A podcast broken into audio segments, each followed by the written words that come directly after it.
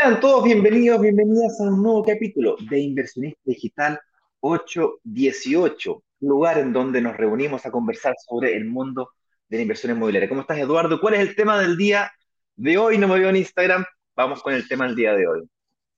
Muy buenos días. El tema de hoy dice, ¿se puede invertir si solo he boleteado en pandemia? Upa, mucha gente dejó el producto de la pandemia, dejó su tutú, o no sé si dejó o lo dejaron, dependiendo, hubo muchos factores que influyeron, pero pasaron de quizás tener un, un contrato fijo, a plazo fijo, a plazo indefinido, pero bajo el alero de una empresa o una gran empresa, quizás a ser independiente. Y no hay nada mejor que empezar a boletear.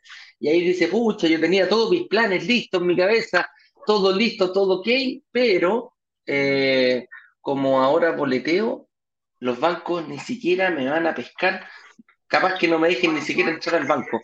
Con eso te digo, ¿no?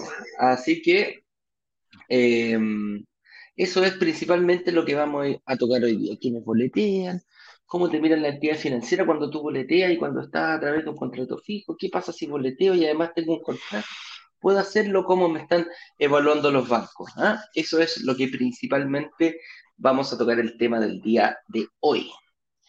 Y como siempre te pido, Ignacio, cuéntanos, ya estamos entrando prácticamente en la recta final, como dicen en tierra derecha cuando está en, el, hipódromo.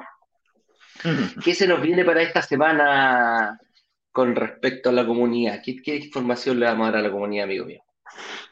Así es, eh, esta semana tenemos una semana muy especial, es la última semana previa al workshop, que particularmente este próximo workshop será, una, será extremadamente intenso. Generalmente lo hacemos lunes, miércoles y viernes, pero como es feriado la próxima semana, lo vamos a hacer eh, miércoles, jueves, viernes, es decir, tres días, pum, pum, pum, va a ser como una especie de examen, de un congreso.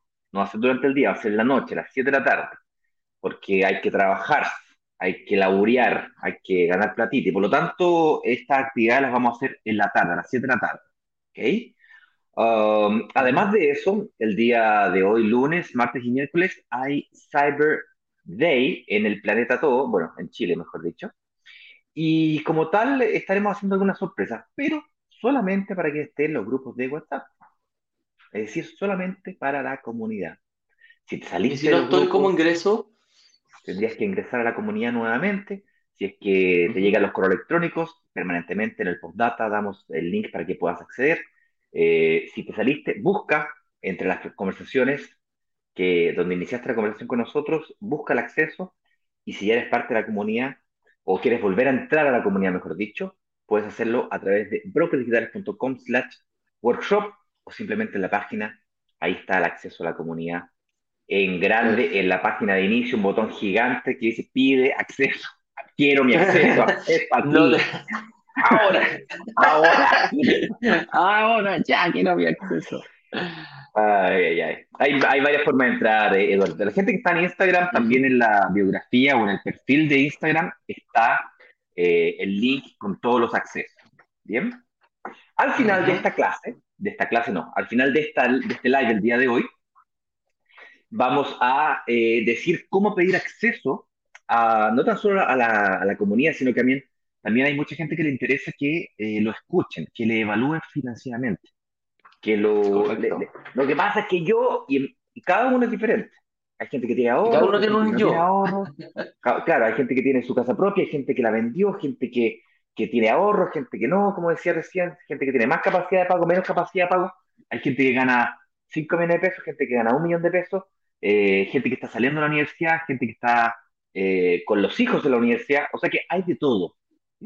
Por lo tanto, como tenemos situaciones particulares, hemos creado una metodología sin venderte nada, porque esa es una filosofía que tenemos acá, solamente se puede comprar cuando hacemos lanzamiento, sin venderte nada, que puedes ir a preguntar, que te hagan un análisis, pero sin ese miedo de que me van a vender, que me van a estar llamando por teléfono. Hoy día la mañana me, dio risa, un, un, un inversionista me reclamaba, me dice, me quedaron de llamarme y no me han llamado. Y yo me quedé así como.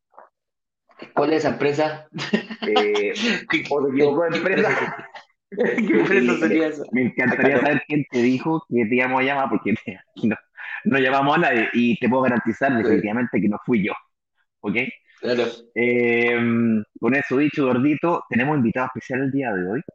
Sí. Un testimonial de una persona que de alguna manera ya pasó por este proceso. Así que me gustaría mm, iniciar por él, dándole eh, la cordial bienvenida. Me voy a tener que salir de Instagram para que eh, podamos escuchar su voz, tanto la de él como la mía. Lo entrevistas tú y eh, de esa forma... voy a hacer la presentación primero, voy a hacer la presentación primero, así que como decimos todos los días a todos, muy bienvenidos a nuestro programa Inversionista Digital 818. Aquí nos juntamos de una forma más entretenida, más lúdica, más amena, pero no menos profunda, a tratar algún tema referente a la inversión inmobiliaria. Hoy día eh, vamos, estamos viendo el tema es... Em, ¿Se puede invertir eh, si solo he boleteado en pandemia? Nosotros vamos a boletear nuestro caso porque no boleteamos, pero eh, formamos nuestra empresa precisamente en pandemia y vamos a ver cuál fue la estrategia que ocupamos para poder invertir en departamentos. Entonces, y, vamos a tratar de despejar la mayor cantidad de dudas. ¿Por qué boletea? ¿Quiénes boletean? ¿Qué pasa si boletengo 100% boleta? O quizás tengo mi matriz de ingresos está compuesta por un 50% boleta, 50% sueldo fijo. Se dan varias posibilidades y cada una tiene alguna em, estrategia distinta. Así que, em, ¿por qué nos reunimos y por qué estamos aquí todos los que estamos? Eh, para invertir en departamentos y lograr que se vayan solos. Esa es nuestra premisa. ¿Y cuándo se cumple esta promesa? Cuando el arriendo supera al dividendo. Es una carrera larga, no, es un, no son 100 metros planos, esto es una maratón. Vamos a ir aprendiendo y todos los días nos juntamos aquí para eh, debatir o entregar ideas respecto a la bonita esta, esta bonita empresa que es la embarcarse en la inversión inmobiliaria. Así que con eso dicho, me presento, soy Eduardo Páez, director comercial de Brokers Digitales, junto a mi amigo y socio Ignacio Corrales, director de marketing de Brokers Digitales. Le damos la más cordial bienvenida a todas las personas que nos están siguiendo por cualquiera de todas nuestras redes, ya sea Facebook, LinkedIn, YouTube o también Instagram.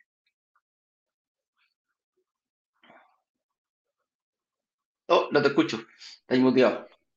Te faltó la presentación de nuestro invitado, que era lo que... Ah, perdón, sí, era, era por, si la quería hacer tú, pero dale, hazla tú mientras yo aquí coordino todo para poder... Eh, Entonces, le damos bienvenida a nuestro invitado del día de hoy, Javier Escanilla, una persona que, así como tú, pasó por este exacto proceso. ¿Qué clase 1? ¿Qué clase 2? ¿Qué calentamiento previo? ¿Qué nugget? ¿Qué nuggetón? No se entendía nada.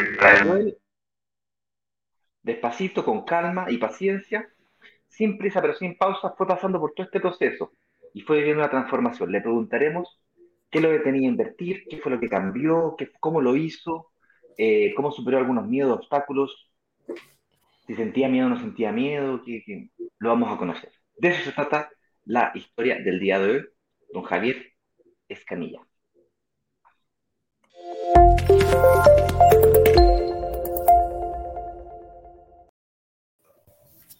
Hola Javier, ¿cómo estás? Hola Ignacio, ¿cómo estás? Hola Eduardo. Hola Javier, ¿cómo estáis? Bienvenido. Bienvenido en la mañana. Ahí te veo con un buen sifón de agua, eres de los que toman mucha agua, parece que está ahí al lado. Sí, estoy empezando, la verdad lo tengo hace como un mes nomás, tratando de empezar por un verano, por un verano sin, polera, pero tratando de que la polera se ajuste un poquito. Después de la pandemia aparece un verano sin Beatles o sin poncho, porque sin sí, yo creo. Estamos todos más o menos igual. Sí, sí. Eso, es uno de los efectos post-pandémicos, ¿ah? Sí. Eso, la inactividad, harto. El otro día estaba hablando con una doctora y me decía que la vitamina D, que es la que sacamos del sol, producto de la pandemia, ha bajado en todas las personas. Sí, sí, han salido varios reportajes al respecto. Entonces va a haber déficit, para todos ahora. Hay muchas cosas que hay que ir viendo. Oye, eh, Javier, eh, cuéntanos quién eres, cómo te llamas, de dónde vienes, a qué te dedicas. Ya, tal como dijeron, soy Javier Escanilla, ingeniero en prevención de riesgo. Eh, hace un poco más de un mes también soy inversionista. Vamos. Eh, soy de la comuna de Talca, eh, hermosa ciudad. nacido, criado, jamás me he ido, ni me quiero ir tampoco. Y me dedico a trabajar, asesoro una empresa que se dedica a construir parques fotovoltaicos. Ah, qué entretenido. Sí. Muy, muy linda área. Eh, bueno, también soy estudiante. estudio ingeniería eléctrica en la noche. Y eh, ya seis años más o menos ligado al área eléctrica, así que por ahí fue la, la motivación un poco. Oye, qué Soy de los que cambió de trabajo en pandemia. ¿eh? ¿También? Sí, totalmente.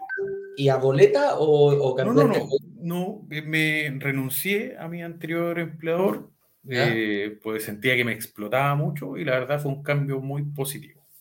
Mira, qué buena, qué buena. ¿Y también pasaste con contrato a este, a, sí. este empleador? Sí, primero llegué como un externo eh, y le gustó mi trabajo y a los 13 días ya estaba trabajando directo. Buenísimo, me parece. Oye, eh, Javier, y cuéntame un poquitito, me interesa saber que me definas en una palabra qué te detenía antes de, antes de entrar a brokers digitales, antes de convertirte en invencionista, cuál era el mayor problema que te, que te tenía por el cual no invertías. Y después de conocernos nosotros, ¿por qué si, eh, no sé, pues puede ser eh, ahorros, administración, no sabía dónde sacar la información, hacerlo con qué, cuál, por dónde iba lo tuyo. Yo creo incertidumbre, más que otra cosa. Incertidumbre, de, o sea, como falta de información, ¿no sabías cómo hacerlo? No, yo creo que incertidumbre respecto a la ubicación de los proyectos, más que otra cosa. Eh, a dedicarse al estudio, porque venía estudiando hace ya mucho tiempo el tema de invertir en, en, alguna propiedad. No sabía si en una casa para mí, para mi familia, eh, no sabía si un departamento. Hay muy buena oportunidad en Eh, de hecho, detecté una muy buena y que cumple con todo lo que ustedes comentan, que está ubicada frente a la Universidad de Talca, que es la universidad más grande acá de la región. Y está muy buena. La única pifia era que tenían entrega inmediata y claramente ahí se nos iba todo a las pailas más ahora en pandemia que los chiquillos no estaban en clase. Entonces no, no tenía sentido. Claro, claro. Es uno, es uno de los puntos que lo... Ojo, hay muchos universitarios que están recién volviendo al tema de la clase, los escolares se metieron primero que, que ¿cómo se llama? Que los, que los universitarios, fíjate. Claro, las universidades derechamente dijeron no volvemos este año ya para el próximo. Correcto, correcto. Yo tengo varios sobrinos acá que están en la, en la universidad y, y, me dicen, no, voy, estoy yendo un ramo. Como, es como para conocerse. un de, ramo. de, hecho, a mí me va a tocar ir una vez en todo lo que va de semestre, ¿no? Nada Una, vez a la semana voy a tener que ir a la universidad. Eso Oye, ¿y, y, en la misma universidad te, te, picó este bichito de la, de la, ¿cómo se llama? ¿Te picó este bichito de la inversión inmobiliaria? La verdad no, venía hace rato con el tema de la inversión. Eh, siempre, siempre... en la universidad, fíjate? Sí, sí. Ah, siempre lo vi como una buena oportunidad de negocio. Eh, no sé si como negocio actual, pero sí como negocio futuro. Entonces, en el fondo era ir, era ir asegurando patrimonio. O sea, que si por ese motivo, no solo a futuro, no solo pensando en la jubilación, que es lo típico, sino que tener algo para, en caso de quedar sin trabajo, etcétera, algo donde echar mano. Tenía que ver un poco con eso. Perfecto. ¿Y eso lo, lo, lo, lo comentáis en tu círculo cercano? ¿Lo tenías tú solito? ¿Cómo lo ibais viendo hasta, lo conversaba con mi familia, con mi mamá. Eh, mi mamá es súper temerosa. Eh, le voy a contar una, una anécdota chiquitita. Mi, mamá es dueña de negocios, estos almacenes, roticería, etcétera, de, de, hace más de 40 años. Eh, y cuando llegó la cadena de McDonald's, la citaron a ella para que ella tomara la inversión de McDonald's en Talca. Ah, y tenía los recursos, tenía los medios. Claro, le ofrecieron la, el nombre en el fondo. Claro. Y ella por miedo dijo que no. Y yo ahora veo el McDonald's, entro como y, ah, no.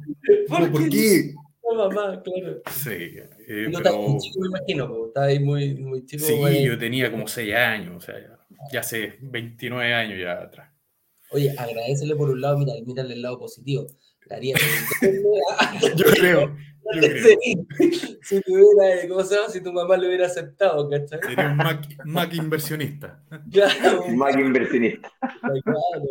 Ahí no, ahí no a echarle la culpa a ninguna pandemia.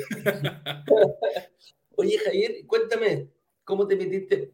Ya sabíamos la incertidumbre que tenías, tú no sabías cómo hacer las cosas. Y realmente, como más, más que incertidumbre, lo hicimos como información. ¿A qué proyecto, a qué proyecto mm, meterte? claro, si, si compro mi casa propia o hago un departamento de inversión, no, no, no había la forma de la, la ¿cómo se llama? La, la, información. ¿Y cómo lo, mm, qué, qué, qué, te pasó cuando viste brokers digitales? ¿Qué, qué, te, ¿Qué, te, hizo cambiar? Mira, esto partió oficialmente hace como unos 3, 4 años. Eh, mi pareja se iba a comprar una casa, ella ya tenía una y quería comprarse otra mucho más grande, con, obviamente tenía los recursos para eso. Eh, la propiedad valía más de 5.000 UF, o sea, ya una inversión potente familiar. Y le dije, oye, pero ¿para qué? Ya tenemos una casa, mejor eh, invertamos en un terreno y construimos la casa como queramos. Y compramos un terreno hace tres años y el terreno quedó ahí, ha aumentado su plusvalía a nivel gigante, ya vale el doble de lo que nos costó. Mira, qué bueno. Actualmente el, el valor es el doble. Y se han vendido a ese precio, no es que uno especule. Claro. claro. Buen punto, buen punto. Sí. Y eh, comenzamos este año ya también a repensar el tema de otra propiedad o invertir en, en el terreno. Y eh, de repente apareció en la última noticia, creo que fue portada, si no bajada de título, eh, inversionistas venden edificios en 24 o 48 horas, no recuerdo. Afortunadamente soy de los que aburridos se colocan a leer el diario a las 12 de la noche. Así que al otro día, al tiro, me, eh, me inscribí, empecé a ver las clases. Empecé la segunda semana de calentamiento. Eh, previo a la. Claro, justo esta semana. Igual que como hoy día mismo hubiera entrado. Tal cual. ¿Y sabéis qué es lo mejor? Los horarios que, a los cuales transmitían. Porque generalmente ah. voy viajando a esta hora a, alguna, a alguno de los parques entonces me podía ir escuchando todo el rato tranquilamente, o si no, lo hacía a la vuelta. El horario también es muy bueno, el de las 7 de la tarde, entonces me, me acomodaba bastante. Y eso me llevó a ir perdiendo un poquito los, los míos de decir, oye, lo que yo pensaba no estaba tan perdido. Eh, y la pega que hacen ustedes es súper importante en el sentido de ir y negociar le escuchaba siempre a, Ignacio que, que, comentaba el tema de la fuerza de la comunidad y es efectivo, o sea, es conseguir beneficios que uno yendo solo no vas a tener por ninguna otra parte. Y al final fue eso lo que más me, me llamó la atención y dije, bueno, probemos, no perdemos nada. Así es. Oye, y, y después, ¿qué te, qué te, ¿Qué te, hizo, qué te, gustó el método? ¿Seguiste con, ¿cómo se llama? ¿Seguiste viendo los, los live, los live todo? ¿Escuchaba ya a las 7 de la tarde también? ¿Cómo, ¿Cómo, fue el momento para decir, ¿sabes qué? esto me está haciendo, me, me, me, cuaja, me cuadra perfecto, voy a, a, a reservar. ¿En qué momento pasó eso? Fue casi inmediato. Tuve que eh, reagrupar las finanzas, ver en qué estaba invirtiendo. Afortunadamente eh, pude ordenar las finanzas y decir qué inversiones tengo ahora. Y tenía dos inversiones grandes, una mi estudio y la otra eh, ir invirtiendo de a poco en el, en el terreno. qué? Claro. Y que de hecho ahí les voy a contar por qué parte voy partiendo en el terreno comencé a invertir por lo principal, por el quincho, la piscina, y hasta ahí llegamos este año. No, no, hay nada más necesario que eso. O sea, por último me instalo con una carpa ahí, pero, pero ya tenemos una cuestión de prioridades. Sí, totalmente. Yo creo que yo partiría Necesidades básicas del ser humano. Totalmente, totalmente. Y créeme que mi familia es la más contenta. ya le pusieron hasta nombre al centro de eventos ya. Qué buena. Y, ahí fue como, eh, oye, ¿sabes qué? Me queda algo. Eh, vamos, e invertamos. Eh, vendí mi auto también. vendí mi auto, aproveché la, el periodo de alza de los vehículos, lo vendí casi al mismo valor que, que lo había comprado hace cuatro años atrás. Hace cuatro años atrás está pasando lo mismo. Sí, y afortunadamente dije, ¿sabes que no tengo la necesidad tampoco de comprarme otro auto porque ocupo el de la empresa? y me lo permiten, es parte de los beneficios, ¿para qué voy a estar comprando en un auto que se va a estar devaluando en la casa? Correcto. Entonces, aproveché y di un cuotón inicial por ahí.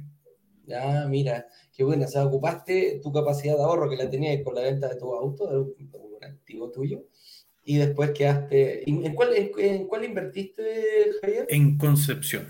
En Concepción. Sí. Bueno. Que de hecho eso también me, me gustó bastante, porque eh, yo diría que los que somos de regiones o citadinos, eh, como que también tenemos ese, ese pensamiento respecto al valor del metro cuadrado. Nosotros estamos acostumbrados a eh, un valor de departamento, pero por muchos más metros cuadrados versus lo que podía pillar en Santiago. O sea, por el valor que compré en Concepción, en eh, uno de Mariposa, el dos dormitorios de baño, eh, en Santiago compró uno, de un dormitorio, un baño, y no mucho más que eso. Entonces uno, uno que es de región está acostumbrado a decir, oye, pero ¿para qué si por esta cantidad de lucas puedo comprar algo mejor? Claro, claro que sí. No, que fue más motivante. Claro, y también, también rompiste el, el, tema de la ubicación, pues o sea, tú estás, tú estás en Talca, pero tu departamento está en Concepción. Sí, sí esa, eh, esa, fue una, una jugada, eh, yo diría que arriesgada, pero motivadora, y se dio que justo cuando hicieron el lanzamiento, yo iba a la par viendo el lanzamiento, sacándole pantallazo, y una arqueóloga de la empresa era de Conce, entonces le iba mandando fotos, por favor dime qué tal la ubicación, comenta algo por ahí. ¿Tú lo conoces Conce? Yo lo conozco re poco, he ido al estadio Consorte de Concepción, no, no otra cosa. Entonces le mandaba eh, la ubicación a ella, le mandaba referencias, cosas así, y ella me iba haciendo el feedback y me iba diciendo casi a la par, lo mismo que ustedes iban comentando de la ubicación. Y ella le preguntaba a la mamá y al final participó la familia completa de mi amiga en la impresión. No, no, no, ella, es que de hecho la, la sumé ya cuando estaban en pleno lanzamiento. Ah, y ahí después, claro, el otro día llegué a comentar nomás y, ¿cómo lo hiciste? eso me interesa, ¿qué te hiciste? ¿Qué reservaste? ¿Hiciste todo? ¿Viviste un proceso muy invasivo? O, es que no, no lo, encontré súper simple y de hecho hasta ahora no me querido salir del grupo y sigo viendo los videos, sigo, me metí al broker Caribe también, pues viajo todos los años, así que me encanta. Eh, y he seguido viéndolo, no, no, lo encuentro para nada invasivo, eh, se adecúan bastante a los tiempos que tiene uno también. Eh, y el nivel de retención es súper simple y rápido. O sea, yo creo que mientras uno más estudiado llegue, eh, más rápido y más fácil es comprender la información que te van a entregar. Y si quedáis con cualquier duda, obviamente podéis contactarlos de nuevo. Correcto. ¿Y tu señora qué te dijo con, con esto cuando te cachó que empezaste a, a, dedicarle tiempo aquí a ver este, este ¿cómo se llama? Los, workshops y todo, todo el proceso que, que tiene? Y cuando agarraste la tarjeta, pasaste para invertir, no te dijo, es que la, verdad como que se enteró o conversamos el tema unos cinco minutos antes que yo apretara eh, reservar. Una, cosa así. Y me dijo, no, no te, preocupes que todos estos días te he paseado escuchando esa cosa por la casa y lo he escuchado todo, así que démosle nomás. mi único miedo, ¿qué miedo tenís? Me dijo. Y yo le dije, mira, mi único miedo es en el proceso de estos tres años nomás, dos años y algo, eh, quedar sin trabajo me dijo, no te preocupes, le damos para adelante igual. Me dijo, ya una vez en plena pandemia renunciaste y a las dos semanas tenías trabajo porque te gusta trabajar. No, no creo que vaya a ser una complicación para ti. Ah, ya. Reservar. Perfecto. ¿Viste? Dio el último, ella puso la guinda al pastel. El, ¿eh? empujoncito. El empujoncito final, ahí, para que cuando estás ahí a punto de tirarte el piquero. Oye, ¿y, y qué, qué, ¿Cuál es tu estrategia? ¿Cómo lo, ¿Cómo lo están viendo futuro? Ya me imagino después conversar. ¿Qué te dijeron tus compañeros de trabajo o con tu círculo cuando lo comentaste? Que te habías comprado un departamento en Concepción. Sí, bueno, a todos les llamaba la atención eso. Eh, en realidad que uno se compre un departamento en una ciudad en la que no vive, a todos les llamaba la atención. Y lo otro, cuando uno les explica cómo va a ser el funcionamiento, cuánto tiempo va a estar pagando y cómo después dejáis de pagar y es mágico, eh, y, decía, bueno, si no, no, es mágico, es cosa de, de sacar cuentas, ¿no? O sea, lo lógico. Incluso yo en algún minuto les decía, ya, supongamos que por ese motivo la tasa sube mucho y en el minuto de, claro, y en el minuto que tengo que sacar el, hipotecario eh, me da un valor mayor al del arriendo, ¿en qué parte vaya a comprar un departamento por 5 mil o 15 mil pesos mensuales? Claro, buen punto. Incluso ya si no se netea, le decía, ¿en qué parte compráis una propiedad por 15 mil pesos mensuales? ¿Qué es la diferencia? que claro, claro, claro.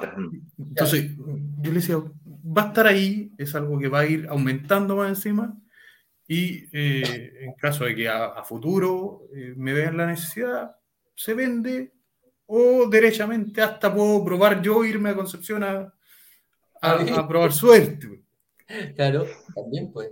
Así que por, por ese lado les, les, pareció llamativo. Hay varios que ahora ya eh, los ven. Sí. Con la oreja parada.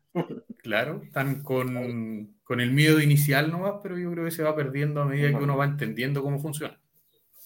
Qué buena. Oye, Javier, ¿y, y, algo planeado para futuro, tu estrategia, por dónde, por dónde la estás llevando?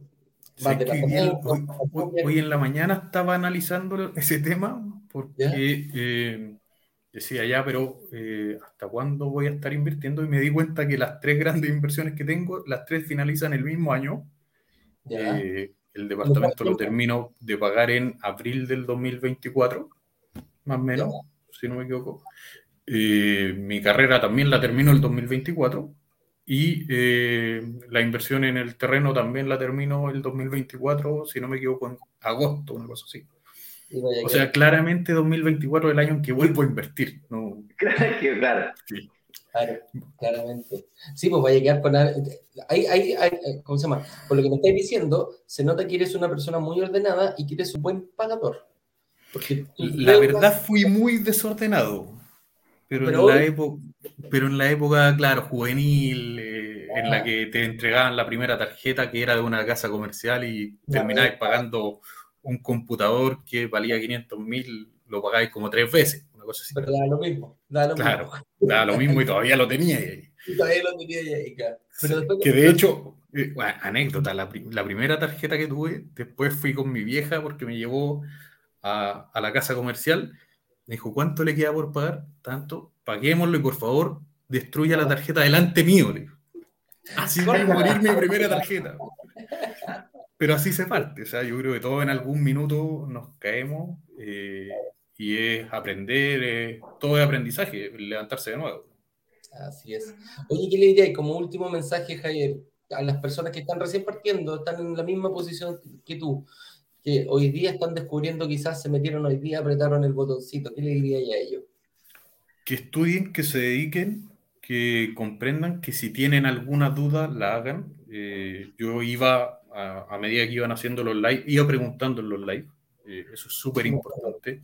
Que no se queden con dudas en los live porque hay temas que son sumamente interesantes, como el de hoy, por ejemplo, de entender cómo, cómo funciona el financiamiento, cómo pueden ir ellos eh, ahorrando, cuál es realmente su capacidad de, ahorro, cuál es realmente la capacidad de financiamiento, que uno muchas veces la desconoce, pero que le pierdan el, miedo a la inversión, eh, que es un riesgo, pero la vida está hecha de riesgos todos los días, desde que salimos de la casa estamos tomando un riesgo al transportarnos, entonces esto no es muy distinto, pero atreverse, no, no hay de otra. Oye, qué buena onda. Javier, eh, Ignacio, no sé si le quieres preguntar algo a Javier. Javier, me ha encantado tu, entrevista, me encantó conocerte, me encantó tu historia, la encontré genial. Y nada, simplemente preguntarte si es que nos autorizas para compartir tu historia, no tan solo hoy día, que hay 100, 110 personas más las que están en Instagram conectadas, sino que con toda la comunidad en, en otras oportunidades también se nos autoriza. Sí, totalmente. Oye, agregar que, eh, que la Sofi me ha atendido espectacular. Espérate, estoy leyendo eso, que la Sofi me lo dejó aquí anotado.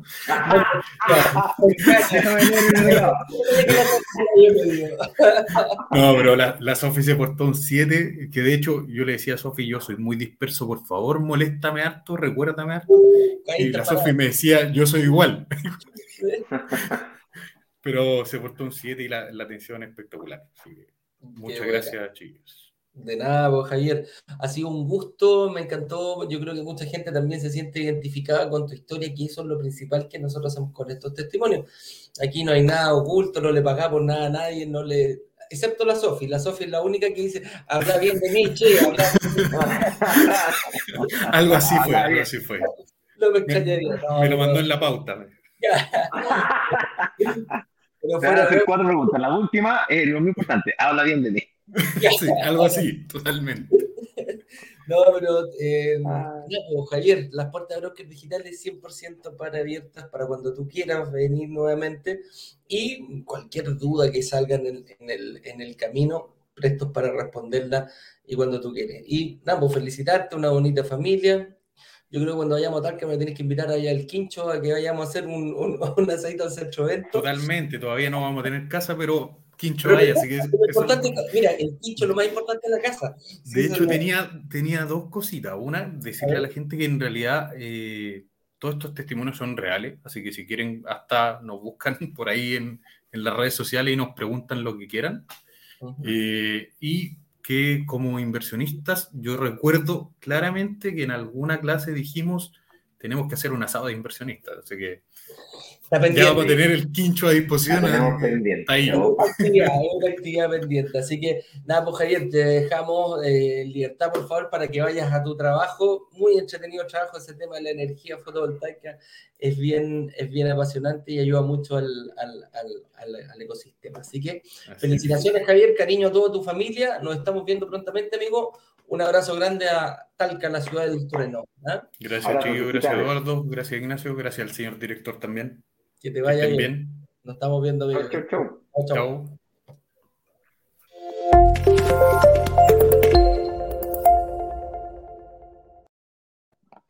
Dale, vamos a retomar la conexión con Instagram y vamos a ir rápidamente a hablar del tema, que nos une el día de hoy. Dame un segundito.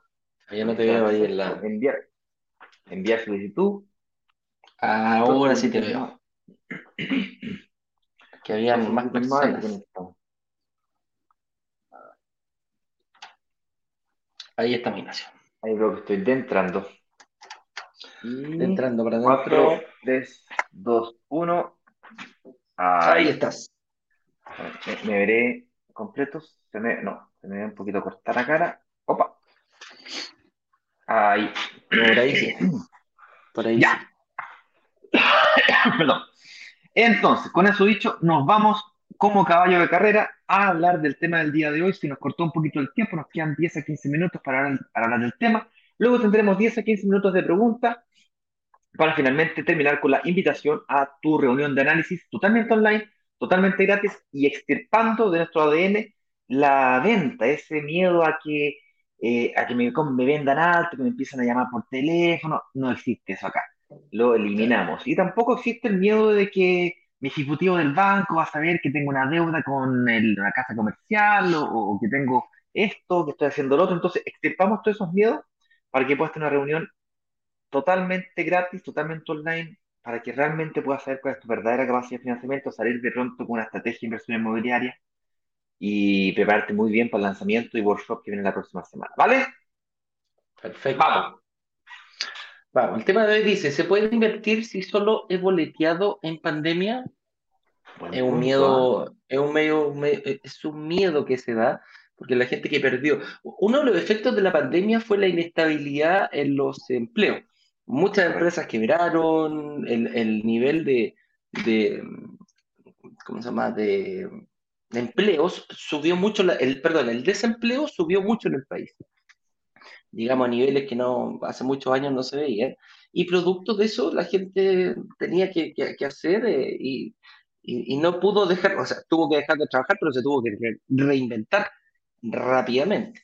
Y aquí eh, preguntamos, dice, oye, eh, tuve que empezar a boletear, yo era un profesional, o quizás, y aquí me nace la primera pregunta, ¿quiénes, ¿quiénes boletean? ¿Quiénes son las personas que, que, que boletean? Y aquí se da un, hay, hay, hay carreras profesionales eh, eh, que sí se basan, el principal sueldo, o sea, lo boletean 100% y esas personas están acostumbradas. pandemia, no pandemia, les da lo mismo porque ellos sí boletean. ¿Y quiénes, quiénes, quiénes son, por ejemplo? Los doctores, personas que atienden psicólogos, eh, arquitectos, dentistas, claro, eh, todas, estas personas que saben, eh, ellos que venden su servicio profesional como profesional, a personas que hacen, ¿cómo se llama?, asesorías también, eh, sus servicios profesionales lo reflejan a través de una boleta. No tienen un contrato porque quizás pueden hacerlo con distintas empresas dentro de un mismo mes, pero la boleta es lo que deja la, el respaldo de cuánto se le, está pagando a esta empresa por hacer eh, su servicio, su servicio profesional. Ese, eso es principalmente cuáles son las personas que, que boletean en este caso.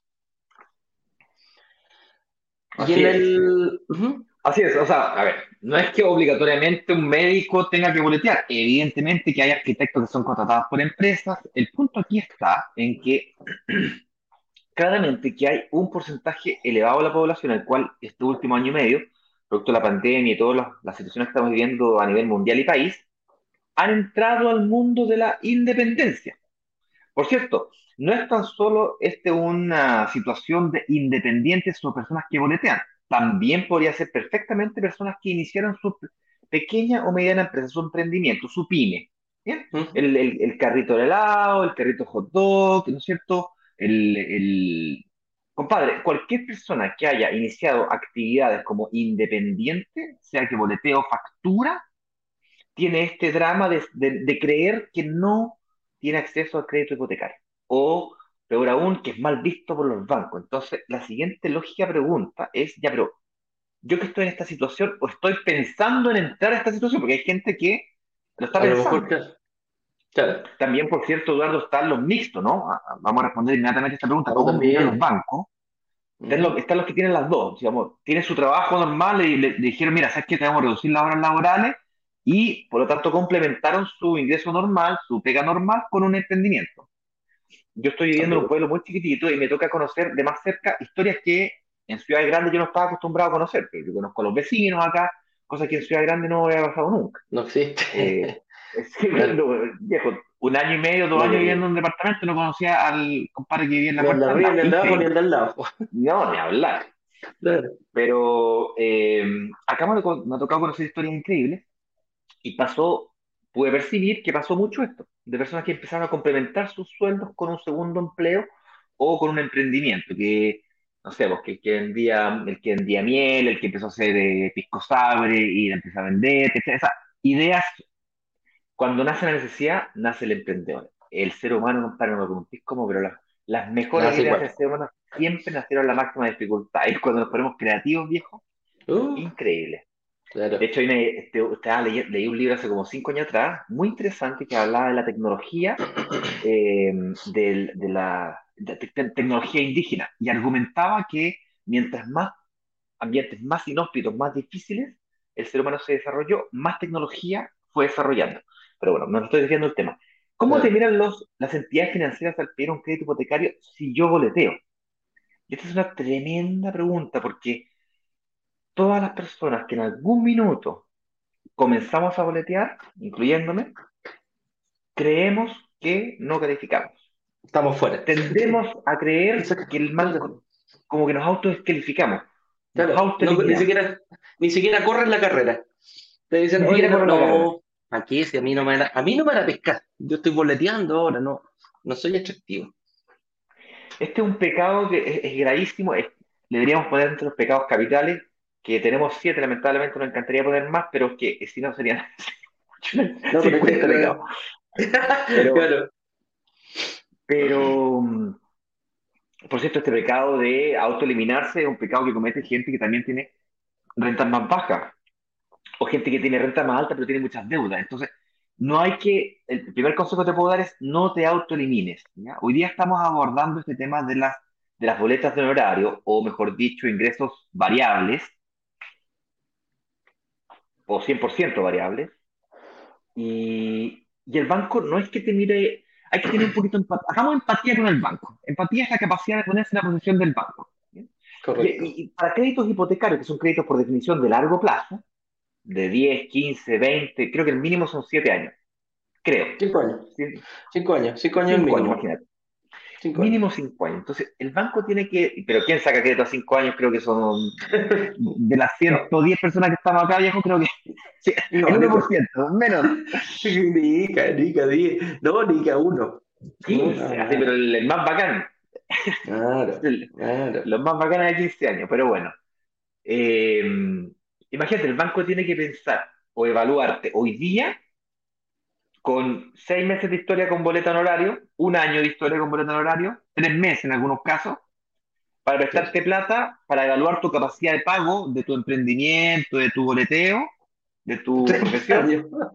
Por 30 años con tres meses. Entonces, tú no, no malo de, Ah. ¿Tú lo harías? Esa, esa, esa pregunta fuera, ¿tú lo harías? O sea, si tú ves una persona yo que está de riesgo y un tipo me dice, yo, yo, y, un tipo me dice, mira, yo soy ingeniero y se me ocurrió una idea y tengo un emprendimiento, partí hace tres meses, le digo, puta, te felicito por tu emprendimiento, pero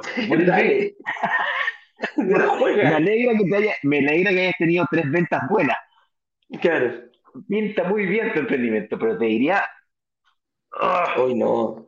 Vengan dos años más. Vengan dos años más. Eh, muéstrame estabilidad, si eso es lo importante que busca el banco, estabilidad. Entonces, el banco, tú tienes que, al banco, mientras más inestable tu ingreso, más tiempo tienes que darle al banco para que te encuentres esa estabilidad que él mínimamente necesita de ti para que te preste a 10, 15, 20 o 30 años. Entonces, eso es fundamental cuidado acá, no se autoeliminen. Ah, yo partí hace dos meses, partí hace seis meses, viejo, nos vemos en dos, años más. Eh, muchas gracias por tu compra. Next. Cuidado, cuidado, tranquilo. Que el crédito hipotecario tú lo, lo sacas solamente en la fecha de entrega de la propiedad. Lo cual puede ser de aquí a seis meses, de aquí a un año, de aquí a dos años. Es más, hay unos proyectos grandes que se, entregan dos, tres torres, y la última torre se termina de aquí a cuatro años más. Entonces, Compra la última. Compra la última. Claro. Necesitáis cuatro años. Bien. La siguiente pregunta que, un, que me podría hacer, oye Ignacio, pero ¿cuánto es el tiempo mínimo que necesito de mi emprendimiento, de mis boletitas de horario para yo poder demostrar esa estabilidad mínima para que me dé un crédito hipotecario? ¿Cuál es el tiempo mínimo mínimo? El, el desde. El desde. son dos declaraciones anuales de renta. No dos años, dos declaraciones anuales de renta, las cuales son anuales, pero dos abriles. Entonces, si es que tú partiste en ahora, en octubre, te va a tocar pagar impuesto a la renta del 2022, del 21, en abril del 2022. Probablemente ese primer impuesto va a ser muy chiquitito.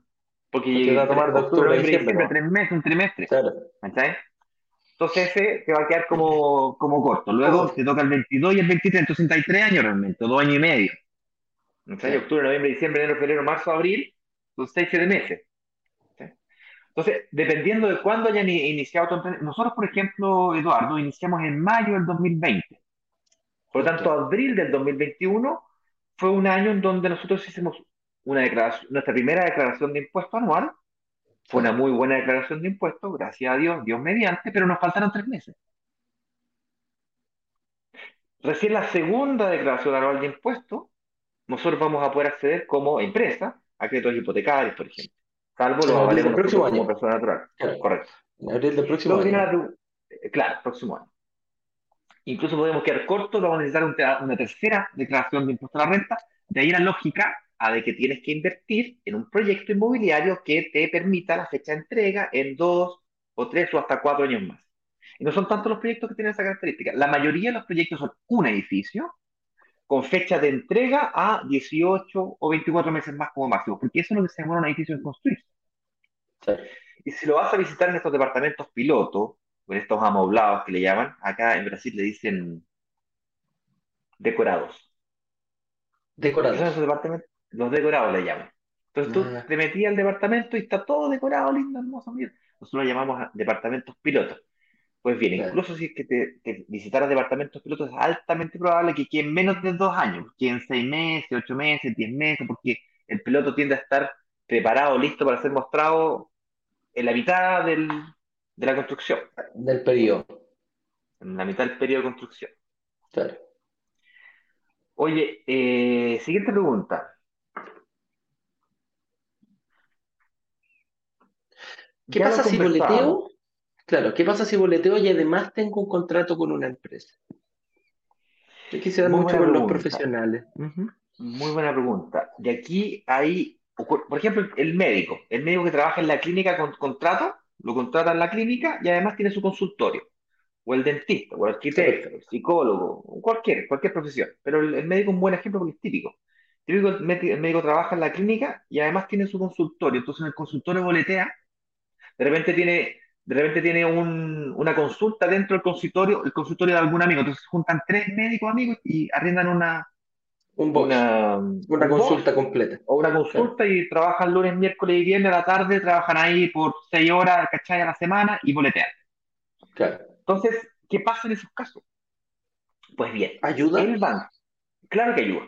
El banco te va a mirar el componente fijo como fijo y el porcentaje total de tu matriz de ingresos que sea variable, solamente a esa partecita variable le va a considerar cierta inestabilidad y le va a descontar un porcentaje. Y ese porcentaje en general está en el 30%. Un ejemplo matemático.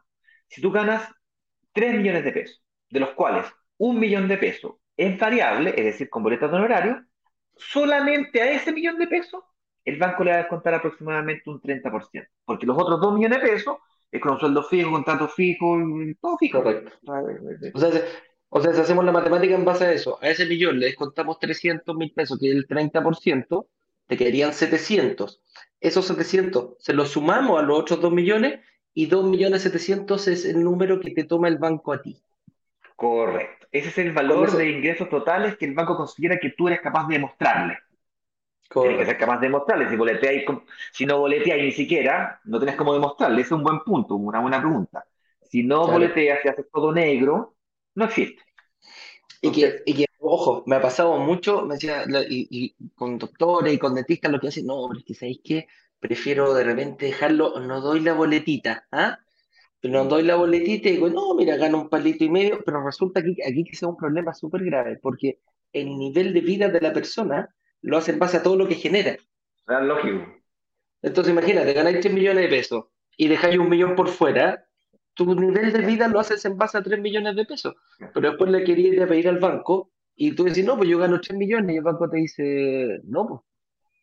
Usted gana 2 millones de pesos nomás, pues. ¿ah? Usted, me, esto es lo que usted me voy a demostrar dos nomás, así que en base a dos nomás le calculamos todo. Y no pagar impuestos o por, ahorrar, por ahorrarse un par de pesos en impuestos, bueno, para un médico puede ser un poquito más que un par de pesos, pero el costo de oportunidad de pagar ese impuesto es no tener acceso a financiamiento, el cual a su vez te permite invertir en propiedades que tienen, que tienen una rentabilidad del 5, 8, yo, yo tenía propiedades del 12%.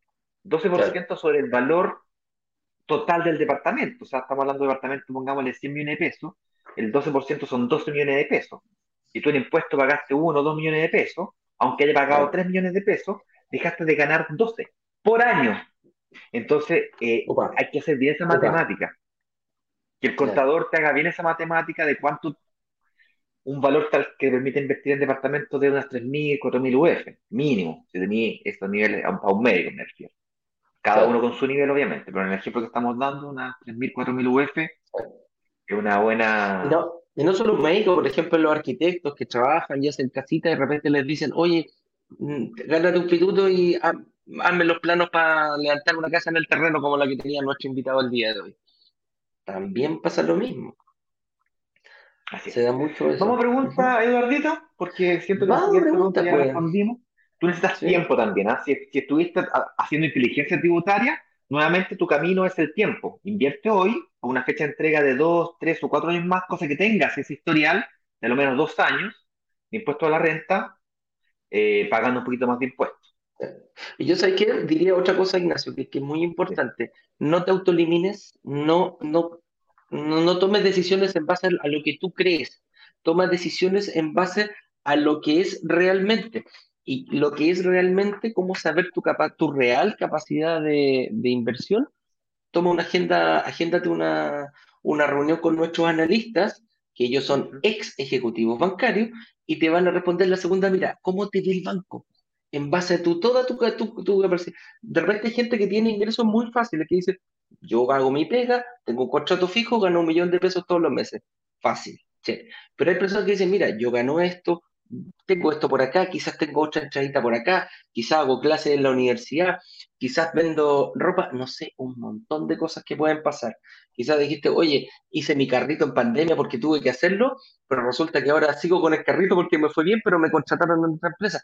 Entonces, las, variables, las variables son muchísimas. Genera una reunión en doble, eh, ¿cómo se llama? brokerdigitales.com slash agenda y vas a tener viejo, vas a tener, vas no te vas a autoeliminar antes de correr una carrera, que eso es lo peor, creer que después, después, después, después, dice, no, ¿para qué? Esta cuestión no es para mí. Que te digan que no. Y en esta reunión incluso no te van a decir que no. Si no puedes invertir hoy, te van a decir, tienes que hacer esto, esto, esto y esto, porque lo más probable es que mañana sí puedas invertir. Así que ese es el mensaje que le daría yo a nuestra comunidad. Franco Aguilar Ramos nos pregunta, ¿el, el cash on cash podría enseñar cómo sacarlo con peras y manzanas. Muy buenos días a todos. El cash con cash, supongo que quieres que haga un ejercicio. Mira, al banco le interesa saber cuál es tu capacidad de, pago para servir una nueva deuda. Y para el caso particular de los hipotecarios, ese, ese monto de esa cuota o de esa nueva cuota no puede superar el 25% de tu ingreso real disponible. Ahí la pregunta, bueno, pero ¿cuál es el ingreso real disponible? Bueno, lo que estamos explicando recién. Si es que tú tienes un ingreso líquido que te entra en tu bolsillo de 3 millones de pesos, pero un millón de pesos de esos es variable con boleta en horario, a ese componente variable de tu renta puede ser arriendos, puede ser boletas, puede ser una, pyme, puede ser comisiones por venta, pueden ser unos bonos de final de año. La gente que trabaja, en el, servicio público tiene mucho este, este caso. Bueno, a ese componente variable de tu renta le sacas el 30% que hemos estado hablando acá, y en el caso del médico que decíamos recién, de 3 millones de pesos y un millón de pesos para variable, eh, el 30% de un millón de pesos son 300, por lo tanto se sobran 700 lucas, 2 millones más 700, 2 millones 7 sería tu ingreso real disponible. Pues bien, la nueva cuota no puede superar el 25% de 2 millones 7. Que en realidad, no entendí nada, ¿me lo podía explicar con peri manzana? Voy a tratar. Agarra esos 2 millones 7, multiplícalos por 50, y ese es el monto de hipoteca máxima, más o menos, que te van a prestar. Alguna gente le presta 45 veces ese ingreso real disponible, otras veces 55, hay gente que 60 veces. Depende el nivel de estabilidad y eh, industria en la que estés trabajando. Y una serie de otros factores también, pero un promedio 50 veces. Por lo tanto, si te quieres comprar una casa que supere ese valor, tienes que dar la diferencia en, en pie, pues. Así de simple. Así es. Si te compras una casa de 10.000 UF, ningún problema. Lo que sea que te falte para completar las 10.000 UF es lo que tienes que pagar de pie. ¿Cómo logra la gente comprarse sus departamentos de 10.000 UF? Es porque ha hecho estos tipos de inversiones, o se ha ido comprando una casa, la vende, más grande, más grande, y así se va, o recibe herencias y cosas por el estilo. Así lo hace. Claro que sí. Don Gerald Fritz nos dice, eh, ¿qué opciones tengo si al momento de la entrega no me aceptan el hipotecario y no quiero abandonar el proyecto? Está buena pregunta. Sí. Sí, o sea, si es que no quieres abandonar, el proyecto, abandonar el proyecto. Abandonar el proyecto. Claro, que sería el caso que eh, seas tu promesa de compraventa, podrías hacer negocio con el cedente, con la persona a la cual le vas a ceder el proyecto. Le dices, mira, cómprate mi, compra tú mi departamento y dame una diferencia. O si es que la persona puede ser cercana, haces un acuerdo con la persona estoy inventando aquí porque en realidad me pusiste en una encrucijada, ¿no? Eh, o sea, el, pueblo, no sé, una especie de sociedad o algo, en donde lo compren en conjunto, se complementen renta, ¿cachai? Entonces lo compren, tiene que ser familiares directos. Es bien complicada la, posición que me pusiste, Gerald, porque si no calificas por hipoteca y no quieres ceder tu promesa, está complicado. O sea, en el fondo, en el fondo lo que tiene que buscar el inversionista es cómo pagar el pie. Si tú tienes cómo pagar el pie, está perfecto. Pero la segunda patita, amigo mío, es calificar para un hipotecario. Te tienes que apalancar en, en y eso te lo tiene que dar un banco o cualquier tipo de entidad financiera. Si por A, B, motivo, ojo, cuando uno le van a entregar la propiedad, uno no solo va con un solo banco, uno ve banco mutuaria y si ninguna entidad financiera te prestó, ahí hay que ceder la posición, amigo mío. No, yo no le veo otra salida sino lo que te dijo Ignacio. Una época en Chile donde se autorizaba mm, la especulación y se autorizaba que tú vendieras tu promesa de compraventa ganando la diferencia de lo que la compraste versus lo que la vendiste hoy día. Y te ganáis esa diferencia. Pero eso es muy especulativo y a lo menos aquí en Chile es una práctica que no, eh, 99% de la inmobiliaria no lo autoriza. Así es. Alicia, Valdés. Dale, dale. ¿Qué pasa que en tres años más no me dan el crédito hipotecario? Los meses que pagué el pie se pierden. Depende. A la mayoría de las inmobiliarias, efectivamente, te cobran multas asociadas a ese pago de pie. No lo pierdes totalmente, pero lo pierdes parcial, parcialmente. Salvo logres encontrar una inmobiliaria que te deje firmar un, contrato de compraventa con fecha de entrega a tres o cuatro años más o dos años más, el tiempo que sea, y que en la eventualidad que no tengas crédito hipotecario te permitan la sesión de promesa. Explícitamente. La sesión de promesa sin multa o multa reducida es el camino, o eventualmente eh, resiliación, que podría ser el caso de enfermedades graves o pérdida de empleo, por ejemplo, sin posibilidad de recolocarte eh, laboralmente, también es un camino. Entonces, si es que logras encontrar una inmobiliaria que te autorice eso, que te permita eso, tu peor escenario es que recuperaste tu pie y consecuentemente durante ese periodo estuviste ahorrando. Perdiste el negocio, que es la plusvalía que ganó la propiedad en ese periodo, tiempo valioso, estoy de acuerdo contigo, pero por lo menos estuviste ahorrando. Entonces, eh, desde ese punto de vista es tu peor escenario haber ahorrado, lo cual tampoco es malo porque puedes iniciar un segundo ciclo. Adivina, adivina lo que hacemos nosotros aquí en Brokers Digitales. Justamente eso, pues negociamos con la inmobiliaria y una de las cosas que le pedimos es, eventualmente eso va a terminar. ¿eh? Eso Hoy día no, hoy día lo estamos, lo estamos consiguiendo, pero eventualmente algún día eso puede terminar. Más pronto, cuando volvamos a, una, a un ciclo normal, eso eventualmente Con estabilidad. Claro. Dice, buenos días, estimados. Boleteo. Perfecto. ¿Ustedes nos ayudan a gestionar el hipotecario? ¿En qué ciudad será el próximo lanzamiento? Mira, la Carola quiere, tírate como dos preguntitas y la última dice, ay, ¿dónde van a lanzar? Así como que, refilón. Bueno, eh, nada, pues Carola, sí ayudamos a gestionar. Eh, por el momento tenemos una empresa que gestiona, eh, de hecho, no solo gestiona nuevos créditos hipotecarios, te puede ayudar a refinanciar para que te presentes en un, para refinanciar todas tus deudas ahora y que quedes atractiva para el banco al momento de pedir el crédito hipotecario en caso de que inviertas en una propiedad en blanco con entrega futura. Pero sí una, aclaración, Eduardo, disculpa que te, que te corrija. No lo hacemos nosotros. Nosotros no, tenemos, ni tampoco somos una empresa de gestión de financiamiento, pero como comunidad hacemos acuerdos, así como lo hacemos con las inmobiliarias, lo hacemos también con empresas que se dedican a esto. Entonces, tienen ciertos beneficios, como por ejemplo no pagar nada de comisión, solamente la empresa se financia con lo que el banco o institución financiera eventualmente le pueda pagar por tu reestructuración. Correcto. Correcto. Eso, y por eso decía, no lo saquemos, y, y tienes razón, no lo sacamos nosotros, ayudamos a que tú lo hagas, ningún problema. ¿Y eh, en qué ciudad será el próximo lanzamiento? Chan. Chan, chan, chan. chan, chan, chan. Sí, pues. Voy a ir, voy a, voy vamos a ir tirando algunas pistas durante la próxima semana. A ver, si, tienen que estar atentos ahí, chiquillos, para ir cachando. Los, los inversionistas empiezan a, a, verlo y dicen, ¡ah! Ya caché dónde era. y nos empiezan a decir, en esta ciudad o en esta comuna.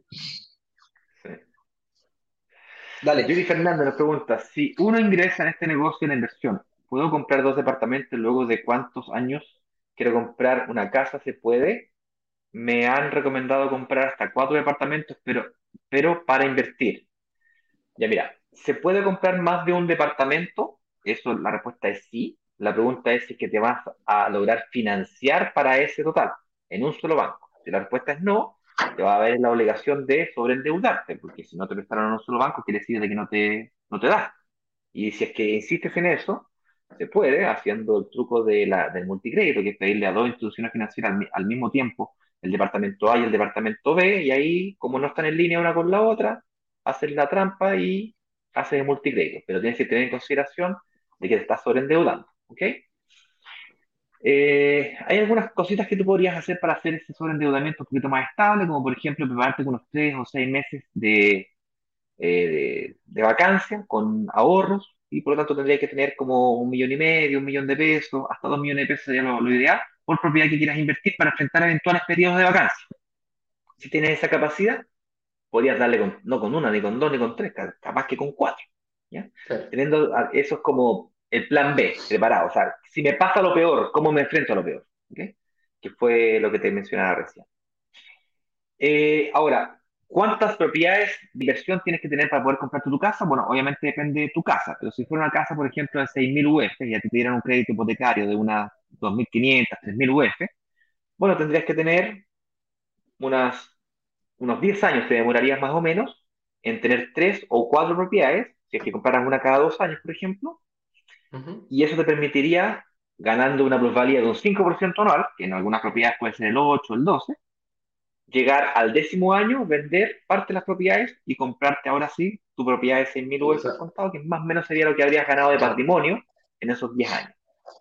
Hice un cálculo muy, muy general, hay que obviamente bajarlo a un Excel y por supuesto hay que ponerse en distintos escenarios, bla, bla, bla, bla, bla, pero espero haberte respondido, dado, dado luces de más o menos por dónde va la micro. Tony Montes dice, hola, buenos días, estimado. Estoy en un proyecto de compra de departamento que tiene entrega en marzo, marzo del 2022. Eh, después, ¿cuánto tiempo puedo, cuánto tiempo puedo para, para comprar otro o se pueden comprar dos en paralelos? Va a depender, amigo Tony, de tu, de tu situación, qué tanto, qué tan endeudado estés, eh, si tienes disponible para pagar otro, otro pie, no hay ningún problema. No, a ver, lo que hay que ver, eso sí, es tener ojo, tienes que calcular bien cuándo vas a tener que pedir los hipotecarios. yo te recomendaría invertir un plazo de entrega, si te entregan uno en marzo, y, y, aquí te voy a dar un consejo, amigo mío, las inmobiliarias están, ojo con las fechas de entrega, porque con todo este tema de, la pandemia está complicado la importación, está complicado la, mano de obra, han estirado un poquitito. Entonces trata de buscar para invertir en otro departamento que tengas una fecha de entrega mínimo un año después para poder después demostrarle al banco que ese crédito que estás eh, de la propiedad que te entregan en marzo no lo estás pagando tú y lo está pagando otra persona. ¿Y cómo demuestras eso? Con un contrato de arriendo con un año de antigüedad. Entonces, por ahí va eh, por ahí va como la estrategia que deberías tener para, para lo que estás planteando. Una pregunta, ¿me es mejor comprarse una propiedad de 5.000 UF o dos propiedades de 2.500 UF, por ejemplo? Bueno, pues es un ejemplo complicado, pero la respuesta es depende, porque si es que la propiedad, si tuviese, vamos a suponer que tuviese la capacidad para, comprarte la, propiedad de 5.000 UF, la capacidad me refiero de hipoteca, de, te prestaron. En ese caso te comprendía la de, una de 5.000, porque eh, recordemos que estas propiedades son eh, por DFL2. Si esta fuera tu tercera propiedad, en cambio, ahí ya da un poco lo mismo. Va a depender del nivel de riesgo que tan diversificado que vas a tener tu portfolio de inversión. Pero sí, una, una propiedad de 5.000 suena más interesante desde el punto de vista en que, mm, en que eh, es DFL2 y te, te ahorras un DFL2. El DFL2 no es por valor de la propiedad, es por metros cuadrados. Distinto sería si me puedes un ejemplo, mira, me compro una de 5.000 o dos de 3.500. Ahí te conviene más la de, las dos, dos de 3.500 aunque sean de F2, el hecho de que hay un hipotecario del 80% o 70% metido entre medio, hace que ganes plusvalía sobre 7.000 UF y no sobre 5.000. Y por lo tanto, el valor de patrimonio que vas ganando en el, en el mismo periodo es mayor. Yo vería, yo vería para, para contar también un poquitito, yo eh, vería la plusvalía que tiene un departamento de 5.000 y los dos de 2.500. El que te entregue mejor plusvalía, yo iría por él. Si están en el mismo edificio, claro, si están en el mismo edificio quizás eh, lo, puedes ver, pero si están en distintos sectores, fíjate en la plusvalía, por ahí, por ahí iré yo. Claudio Clavería nos dice, hola, buenos días, me ofrecen un crédito de consumo muy alto, ojo, consumo, con una tasa del 10% anual. Eh, no sé si tan alto eh, sea 10% anual para consumo, de 40 millones. ¿Me conviene ocuparlo en alguna inversión inmobiliaria? Explícate toda esta, Ignacio, que lo, expliqué, pero perfecto cuando... Te la voy a responder, pero muy simple. ¿Te conviene sí, solo sí, lo que, lo que vayas a ganar en esa inversión inmobiliaria sea mayor al costo total del crédito? Y aquí lo importante no es la tasa, bueno, la tasa es, relevante, pero no determinante. Lo que realmente importa es el costo total del crédito. Está el CAE, que es la carga anual equivalente, que es un porcentaje, que a su vez está insertada la tasa de interés en, el medio, y además todos los otros costos, está el costo total del crédito. Ese es el que tienes que mirar. Da lo mismo la tasa. Lo que importa es el costo total del crédito. Si el negocio que estás haciendo inmobiliario es mayor al costo total del crédito, es un buen negocio. Así es Es como las inmobiliarias utilizan crédito para hacer negocios inmobiliarios. Los empresarios piden créditos para hacer inversiones eh, para sus negocios. Ok, nosotros, microinversionistas, ¿por qué no podríamos utilizar el crédito, un crédito consumo, por ejemplo, para invertir en propiedades? ¿Por qué no? En la medida que el negocio que estoy haciendo sea mejor. Distinto es si me estoy comprando mi casa. Mi casa no es una inversión. Mi casa es un bien, como comprarme un auto, un Ferrari. La única diferencia es que el Ferrari se deprecia más que la casa, pero la casa la, terminas pagando tú, el Ferrari también. No hay una inversión, no, no hay un negocio detrás. ¿Me entiendes la diferencia? Pero si te tratas como un negocio, negocio, negocio, podrías, sí, definitivamente utilizar un crédito de consumo para hacer ese negocio. Patricio Pacheco dice, si quiero empezar a invertir en departamentos, ¿el primer crédito lo pido con banco o mutuaria? Lo pregunto por lo que con la mutuaria no aparece en el sistema. Toda la razón, mi estimado Patricio. los departamentos de inversión, 100%, incluso hasta las casas, eh, yo me con mutuaria. ¿Por qué? Porque no reflejan la deuda en el sistema y mientras más limpiecito esté en el sistema, podéis salir más, eh, más?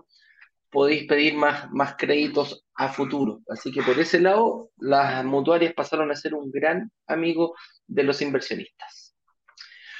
Última pregunta de Instagram y cerramos el capítulo del día de hoy, no sin antes decir exactamente cómo poder pedir tu reunión de análisis para que seas analizado financieramente sin que te vendan nada y por supuesto eh, aprovechando saliendo, saliendo de ahí, inclusive si no calificaras, como decía Eduardo, decir exactamente qué hacer para poder calificar.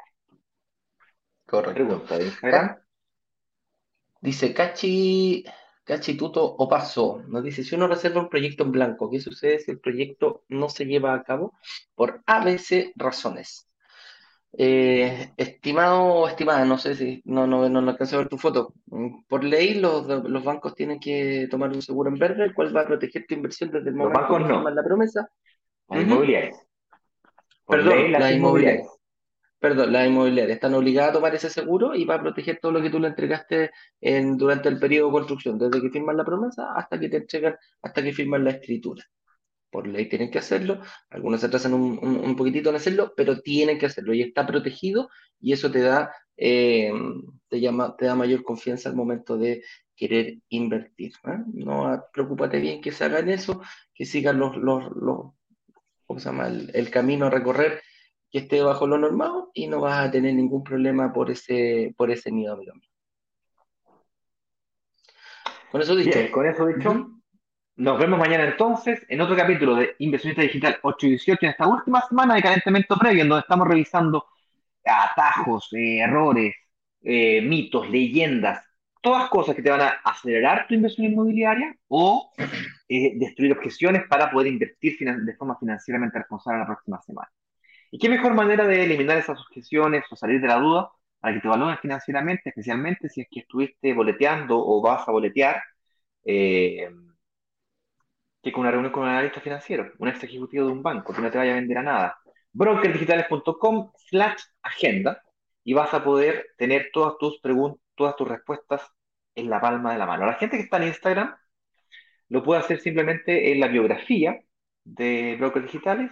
Eh, hay un link. Y ahí lo clicas y vas a pedir tu agenda, tu cita de análisis. Así es. Señor director, muchísimas gracias. Nos vemos mañana con un nuevo capítulo de Inversionista Digital 818. Chao. Chao, chao.